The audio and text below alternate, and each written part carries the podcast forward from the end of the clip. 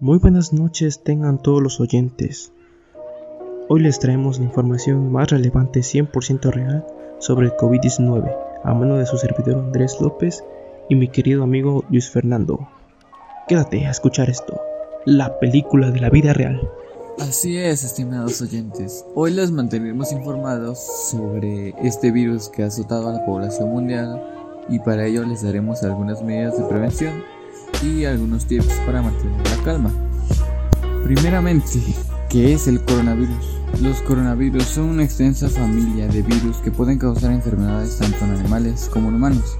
En los humanos se sabe que varios coronavirus causan infecciones respiratorias que pueden ir desde el resfriado común hasta enfermedades más graves como el síndrome respiratorio de Oriente Medio, NERS, y el síndrome respiratorio agudo severo, SRAS.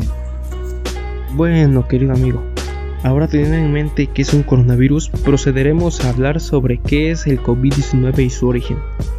La COVID-19 es la enfermedad infecciosa causada por el coronavirus que se ha descubierto más recientemente.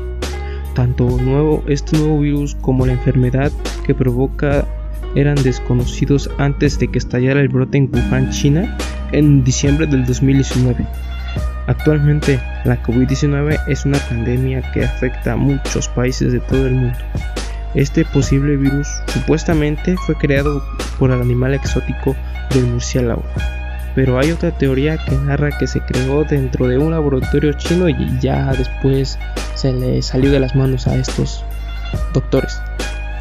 Sí, Así es, este virus tiene una serie de síntomas que son los siguientes. Los síntomas más habituales de la COVID-19 son la fiebre, la tos seca, el cansancio. Eh, otros síntomas menos frecuentes que afectan a algunos pacientes son los dolores y molestias, la congestión nasal, el dolor de cabeza, la conjuntivitis, el dolor de garganta, la diarrea, la pérdida del gusto o el olfato y las erupciones cutáneas o cambios de color en los dedos de las manos o de los pies. Estos síntomas suelen ser leves, comienzan gradualmente y algunas de estas personas infectadas solo presentan síntomas visivos. Y si usted tiene alguno de estos síntomas mencionados, puede asistir a su clínica o centro de salud más cercana a recibir información e indicaciones para resguardar su salud. O bien, o bien aún, quédese en casa, aíslese y vigile sus síntomas. Siga las orientaciones nacionales sobre el auto-aislamiento. Sin embargo, si vive en una zona con paludismo, malaria o dengue, es importante que no ignore la fiebre. Busque ayuda médica y cuando acuda al centro de salud lleve mascarilla si es posible. Manténgase al menos a un metro de distancia de las demás personas y no toque las superficies con las manos. Bueno, bueno, bueno, bueno. Continuación, les daré una lista de las medidas de prevención que deben llevar a cabo todas las personas y por supuesto, antes que nada, evitar aglomeraciones en lugares públicos. Pero primeramente, quédate en casa. Ayuda a frenar al coronavirus. Número 1. Quédate en casa lo más posible. Número 2. Mantén el distanciamiento social. Número 3. Lávate las manos con frecuencia. Número 4 Tose cubriéndotela con el codo. Número 5. Llama si tienes síntomas. A continuación, les daré unos tips para evitar la propagación de la COVID-19. Lávese las manos con frecuencia. Use agua y jabón o un desinfectante de manos a base de alcohol. Manténgase a una distancia segura de cualquier persona que tosa o estornude. No se toque los ojos, la nariz o la boca.